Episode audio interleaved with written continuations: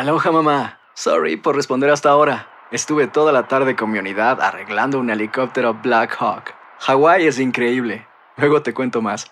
Te quiero. Be All You Can Be, visitando goarmy.com diagonal español. Hacer tequila, Don Julio, es como escribir una carta de amor a México. Beber tequila, Don Julio, es como declarar ese amor al mundo entero. Don Julio es el tequila de lujo original, hecho con la misma pasión que recorre las raíces de nuestro país.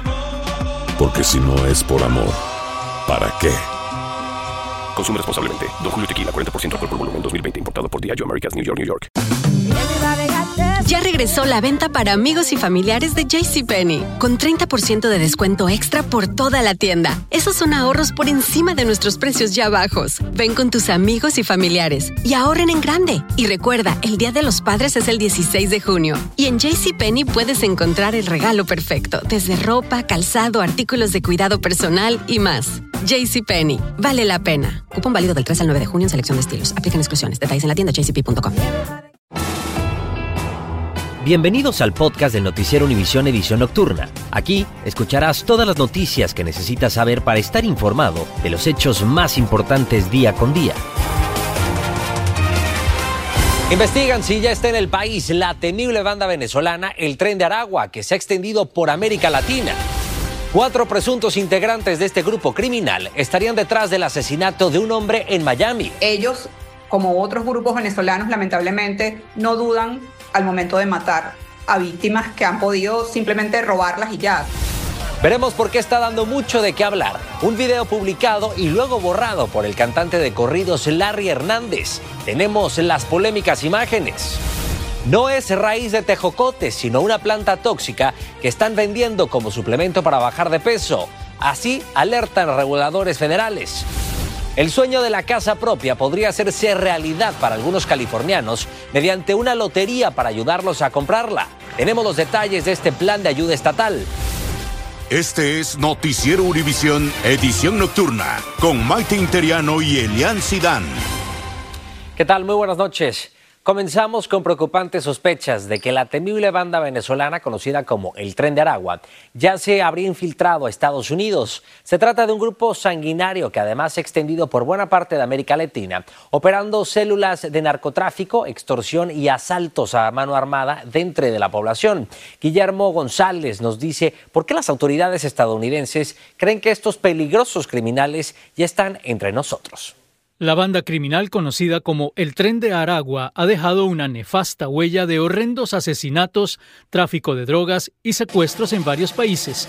Sus miembros son originarios del estado Aragua en Venezuela, desde donde se expandieron a Colombia, Ecuador, Perú, Chile y Bolivia, y luego a Panamá y Costa Rica. Actualmente las autoridades brasileñas investigan su posible presencia también en ese país es una organización que eh, se ha manejado con una importante estrategia y que ha logrado penetrar y permear en países donde uno hubiera pensado que no había un espacio para un grupo criminal extranjero como Colombia. Sí, lo ha logrado. La alarma se encendió en Miami en noviembre pasado, cuando miembros de esa organización criminal asesinaron a un hombre. Jurwin Salazar, de 23 años y origen venezolano, está acusado de secuestrar, asesinar y robar a un hombre. El cuerpo de la víctima fue hallado dentro de un carro en la ciudad de Doral. La jueza del caso le negó el derecho a fianza a Salazar y dijo que el acusado podría pertenecer al tren de Aragua. Puede ser que sea eh, parte de una pandilla muy peligrosa venezolana. En Colombia, el tren de Aragua sembró el terror utilizando un macabro estilo. Después de asesinar a sus víctimas, las descuartizaban y colocaban sus restos dentro de bolsas de basura en las esquinas. Ellos, como otros grupos venezolanos, lamentablemente no dudan al momento de matar a víctimas que han podido simplemente robarlas y ya. Pero el robo no es el único propósito de estos criminales. Según las autoridades de Colombia y de otros países afectados por su acción asesina, manejan y controlan el tráfico de cocaína, fentanilo y otras drogas ilícitas. Secuestran, extorsionan y torturan a sus víctimas y dirigen mafias de tráfico humano a través de las fronteras de Sudamérica. Guillermo, buenas noches. ¿Se sabe qué tanto ya ha penetrado esta banda criminal el país? Bueno, es verdaderamente preocupante. Por ahora las autoridades estadounidenses no tienen claridad sobre hasta dónde ha penetrado esta red criminal dentro del país. Varios departamentos de policía trabajan intercambiando información para determinar cuán profundos son los tentáculos del tren de Aragua dentro de los Estados Unidos. Estos criminales tienen una larga historia de asesinatos en por lo menos cinco países, Eliano. Guillermo, estaremos muy pendientes. Gracias, buenas noches. Gracias. Y bueno, también les cuento que el cantante Larry Hernández publicó un video que luego retiró, pero fue suficiente para provocar polémica y también la crítica de sus fanáticos. Las imágenes lo muestran portando un fusil de asalto en compañía de presuntos sicarios en México. Desde la capital mexicana, Alejandro Madrigal nos explica. Portando un fusil de los llamados cuerno de chivo y rodeado por sujetos fuertemente armados, aprecia al cantante Larry Hernández, a quien la peligrosa compañía no parece molestar, incluso se le ve sonriendo. La fiesta en donde aparece el cantante de corridos habría sido organizada por el narcotraficante Onésimo Marquina, alias El Necho o Tamalero, líder del cártel de los Tlacos. El nombre lo toma de la comunidad de Tlacotepec, estado de Guerrero, en donde el pasado fin de semana el cantante habría ofrecido un concierto privado. Guerrero pues es una especie de mosaico eh, criminal en el que obviamente el control del territorio por cada una de estas organizaciones es lo que les da poder. Los contrastes son que Larry canceló una presentación en Tijuana el pasado 31 de diciembre por amenazas de un cártel delictivo, así lo denunció. El evento queda cancelado por el gobierno, también por la seguridad de todos ustedes. Mi equipo está bien, gracias a Dios. Fue el mismo cantante de 46 años quien subió a sus redes sociales los polémicos videos y que más tarde borró, luego de que los propios seguidores le reprocharan que se trataba de una fiesta del líder de los tlacos, el Necho o Tamalero. Socialmente debemos hacer mucho más para que los modelos que siguen los jóvenes sean positivos y no negativos como estos que estás viendo. Hasta el momento, Larry Hernández no ha dado una explicación. Univision lo buscó, al igual que a su representante, sin tener una respuesta. Esta historia no es la primera vez que se toca en este país. Artistas como el fallecido Joan Sebastián, Julián Álvarez o Gerardo Ortiz en su momento fueron ligados presuntamente a grupos delictivos. Ellos aseguran que cantan para quienes los contratan. En Ciudad de México, Alejandro Madrigal, Univisión. Alejandro, gracias. Y la Corte Suprema falló hoy a favor de permitir que la patrulla fronteriza retire el alambre de púas que el gobernador de Texas, Greg Abbott, ordenó desplegar en la frontera con México. La votación de cinco jueces contra cuatro es una victoria para el presidente Biden en su disputa contra Abbott sobre la política de la seguridad fronteriza. Y mientras tanto, en California, ocho inmigrantes quedaron atrapados en medio de inundaciones cuando estaban intentando cruzar la frontera en San Diego.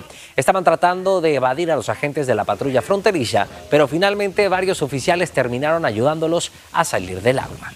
Y un albergue también de inmigrantes en Nueva York fue escenario de una tragedia cuando falleció una bebé de tan solo tres meses. La policía acudió a una llamada porque la bebé Yuleisi Astudillo no respiraba. Las autoridades dijeron que aparentemente no se trató de un acto criminal y todo indica que falleció de un paro cardíaco. Testigos afirman que la familia es de Ecuador. Bajé normalmente para coger un café y cuando salí había mucha gente en el elevador, subiendo, bajando escuchando, creo que a los hermanitos llorando, oh, mi hermanita está muerta, llorando muy feo. Y me dolió mucho.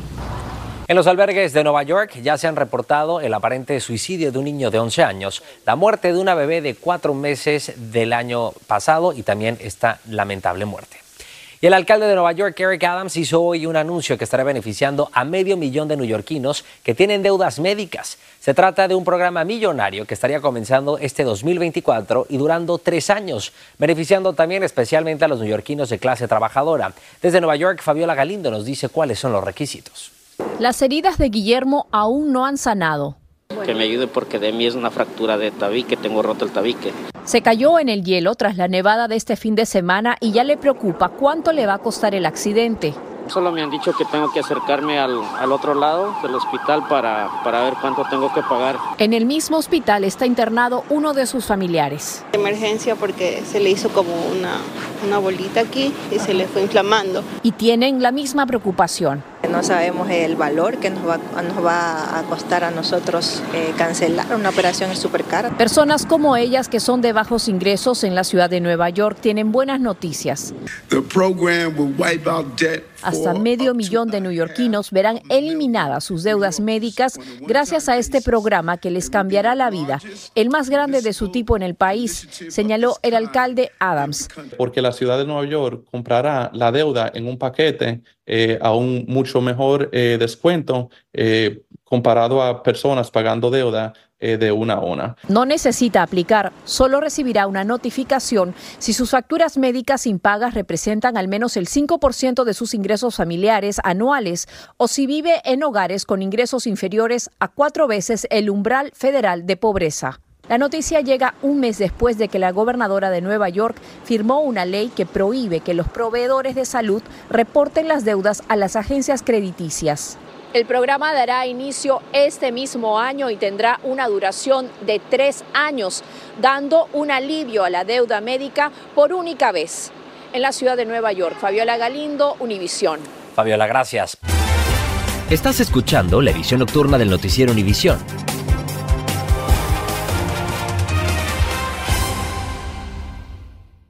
Hay dos cosas que son absolutamente ciertas. Abuelita te ama y nunca diría que no a McDonald's. Date un gusto con un Grandma McFlurry en tu orden hoy. Es lo que abuela quisiera. pa En McDonald's participantes por tiempo limitado. No espero al destino. Construyo mi propio camino. Como mi arte. Mi troca es una extensión de mi ser. Mi cultura.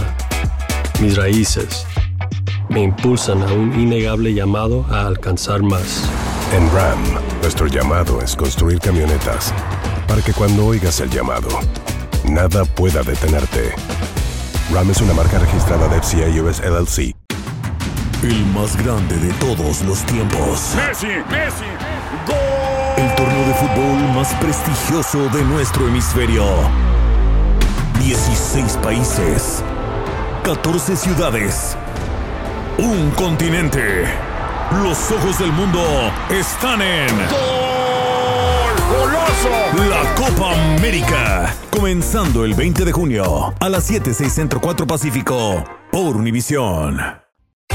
Continuamos con el podcast de la edición nocturna del Noticiero Univisión. En Chicago se suicidó de un disparo el hombre quien mató a tiros a ocho personas en tres casas diferentes entre ayer y hoy.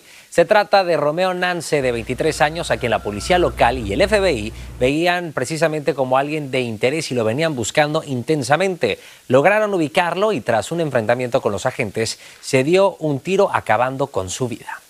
Y también la Administración Federal de Aviación instó a las aerolíneas que operan ciertos aviones Boeing a que hagan inspecciones visuales de los pernos que sujetan las llamadas puertas tapón de las aeronaves. Se trata de los aviones 737 de las generaciones anteriores a los 737 MAX 9, como el de Alaska Airlines, que perdió una de estas puertas en pleno vuelo.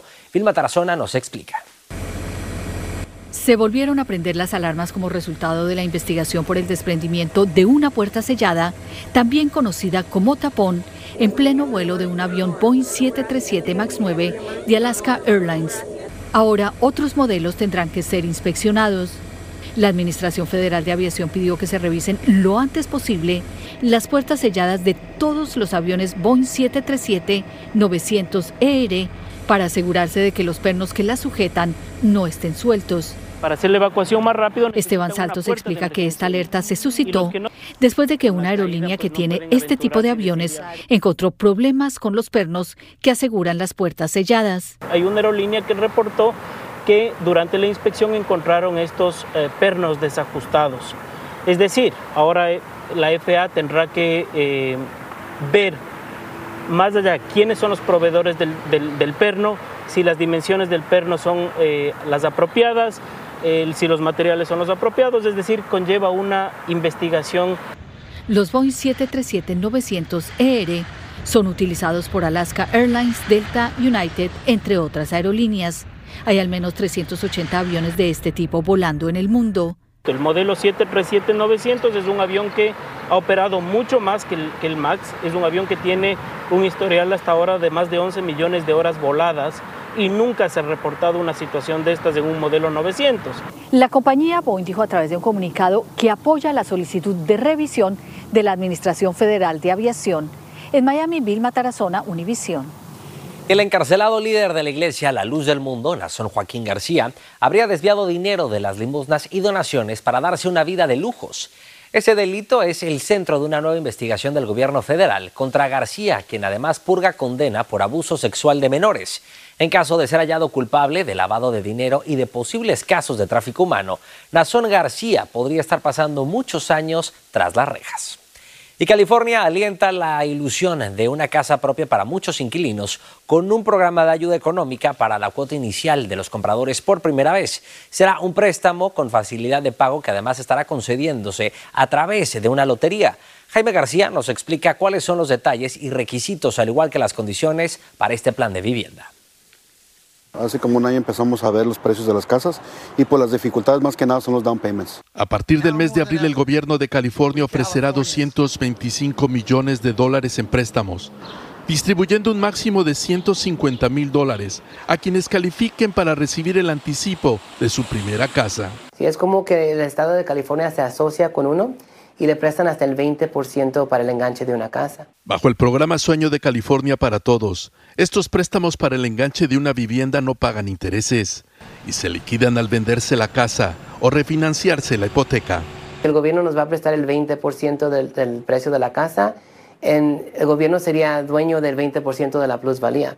Hace un año 2.100 personas recibieron estos préstamos sin intereses, agotando en menos de 11 días los 300 millones de dólares en fondos disponibles. Pero los préstamos serán ahora solo para ciudadanos estadounidenses o residentes legales que ganen un sorteo y habrá una condición primordial. So, tendría que ser alguien que es primer comprador, pero también tiene que ser alguien que primer, es, es primera generación quiere decir que sus padres tampoco tuvieron casa. Es una gran ayuda para la gente que está buscando comprar. Es importante que aquellas personas que están interesadas en participar en este programa se pongan en contacto con alguna de las compañías de prestamistas autorizadas por la Agencia de Vivienda de California para participar en este programa Sueño para Todos.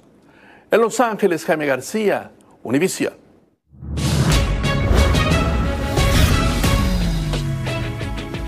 Donald Trump y Nikki Haley quedaron listos para enfrentarse nuevamente en las urnas mañana en New Hampshire en las elecciones por la nominación presidencial del Partido Republicano. Ambos cerraron sus respectivas campañas intercambiando ataques personales. El expresidente dijo que su rival es mucho ruido y pocas nueces y criticó su gestión como ex embajadora de los Estados Unidos ante la ONU. Ella, por su parte, preguntó a sus seguidores si querían más de lo mismo o si les parecía bien tener a dos candidatos de 80 años como presidente. Y entre tanto, la administración Biden anunció que está alistando medidas para ampliar el acceso a los anticonceptivos y medicinas abortivas. Esto estará incluyendo la ampliación de la cobertura de la anticoncepción gratuita a través de la llamada ley Obamacare. Las empleadas federales también tendrán un mayor acceso a estos anticonceptivos. Y presten muchísima atención a lo siguiente. La FDA ha emitido una advertencia sobre algunos productos que son suplementarios de nutrición, etiquetados como raíz de tejocote para ayudar a bajar de peso. Estos podrían estar adulterados y además podrían haber sido sustituidos con adelfa amarilla, una planta venenosa. La ingestión de esta planta podría causar efectos adversos tales como gastrointestinales y cardiovasculares, que además podrían llegar a ser graves e incluso mortales. Esto es lo que tiene que decir el doctor Ilan Shapiro puede ser que tengamos problemas neurológicos, podemos que tener diarrea, podemos tener otros problemas más de dolores de panza y por eso en este momento mejor evitarlos. La FDA también recomienda a aquellas personas que hayan consumido estos suplementos que paren de hacerlo y también los desechen inmediatamente. Asimismo, busquen atención médica y llamen al 911 si están presentando algún efecto secundario. Y delincuentes estrellaron un auto robado contra una tienda de Los Ángeles y también una turba entró y se llevó a manos llenas todo lo que pudieron. Se ocultaron todo detrás de esas máscaras y gorros y huyeron con aproximadamente 100 mil dólares en mercancía. Según el dueño de este negocio, abrió apenas hace siete meses y esta ola de asaltos masivos sigue afectando a los comerciantes angelinos, pese a los esfuerzos de la policía por contenerlos. Y las súbitas inundaciones en San Diego obligaron a las autoridades a moverse con suma rapidez en ayuda de los residentes. Y arrestan a una mujer en California por robar varios vasos, pero no cualquiera, unos muy caros y muy populares. Socorristas rescataron a unas 15 personas atrapadas en medio de severas inundaciones en San Diego. Y es que decenas de autos, vecindarios y carreteras quedaron bajo el agua. Afortunadamente no hubo víctimas que lamentar y varias familias tuvieron que buscar alojamiento por el mal estado de sus viviendas. Y también tres personas murieron cuando un helicóptero médico se accidentó en Oklahoma durante este fin de semana. La empresa Air Evac Life Team dijo que la tripulación regresaba de Weatherford tras dejar a un paciente en la ciudad de Oklahoma cuando el centro de control perdió contacto con la aeronave. La Junta Nacional de Seguridad en el Transporte está investigando este accidente. Y la Marina de los Estados Unidos también identificó hoy a los dos Navy SEALs que murieron en una misión frente a las costas de Somalia. Uno de ellos cayó al agua y el otro se lanzó a ayudarlo. La operación de búsqueda duró 10 días y no tuvo éxito. Y atrás quedarán la soledad y las bajísimas temperaturas que hacían sufrir a Benito la jirafa, quien ahora tiene un nuevo hogar. Acusan a una mujer de 23 años de robar 65 vasos Stanley por un valor aproximado de 2.500 dólares en Sacramento, California. Son vasos tan populares que muchas personas llegan a pagar mucho dinero por ellos. Empleados de una tienda dijeron que esta mujer salió con un carrito lleno de este tipo de vasos y los puso en su auto, luego se fue. Más tarde la policía avistó el auto y la arrestó por este robo que ya pues lo consideran como uno mayor. Y los ambientalistas también y defensores de derechos animales en México han triunfado con su lucha para que la jirafa Benito fuera sacada de una celda en la que sufrió frío y calor en Ciudad Juárez. Benito va hacia el African Safari, un santuario de animales salvajes y de hecho el más grande en América Latina, ubicado en Puebla, donde estará en buenas manos y en compañía de los suyos. Vamos a llevar a un rebaño espectacular, una familia muy bonita, eh, donde hay tres hembras, hay machos, hay crías. El viaje de Benito es uno de casi 1.300 millas en un vehículo que lo estará trasladando con cuidado extremo y en el cual también se le estará vigilando a través de monitores hasta llegar a ese santuario que además se considera un paraíso para este tipo de animales. Un final feliz, por supuesto, para esta jirafa. Hasta aquí la información. Muchísimas gracias por el favor de su sintonía. A nombre de todo el equipo que hace posible la edición nocturna, muchas gracias y muy buenas noches. Hasta mañana.